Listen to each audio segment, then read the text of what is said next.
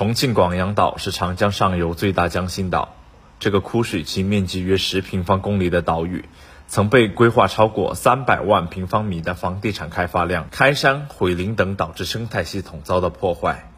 二零一七年八月，广阳岛大开发被叫停，按长江风景眼重庆生态岛的定位重新规划，因地制宜开展生态修复。高少雄二零二零年来到广阳岛。担任岛上的生态修复设计师，负责生物多样性的监测、记录与评价。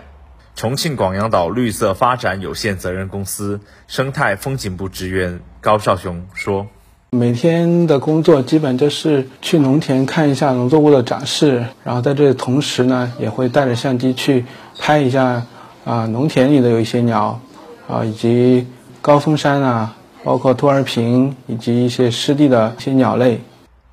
两年来，高少雄见证了广阳岛从房产开发热土到生态修复、动植物回归的绿色转变过程。热爱摄影的高少雄也逐渐从鸟类小白成长为同事口中的鸟博士。重庆广阳岛绿色发展有限责任公司生态风景部职员高少雄说：“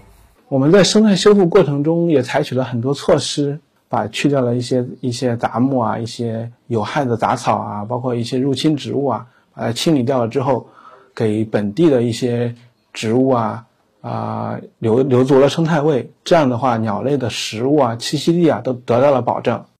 在农作物种植的时候，刻意的去保留了一些食物，为鸟类越冬提供了一些足够的食物嘛。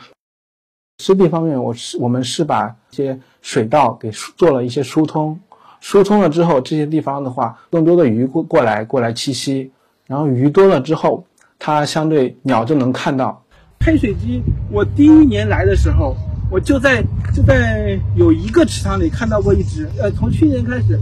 陆陆续续这边十几只十几只，就是成小群了。在高少雄的镜头下，这颗长江上游江心中的耀眼明珠，已成为重庆城区独一无二的鸟类基因宝库。一幅人与自然和谐共生的画卷徐徐展开。新华社记者杨诗燕重庆报道。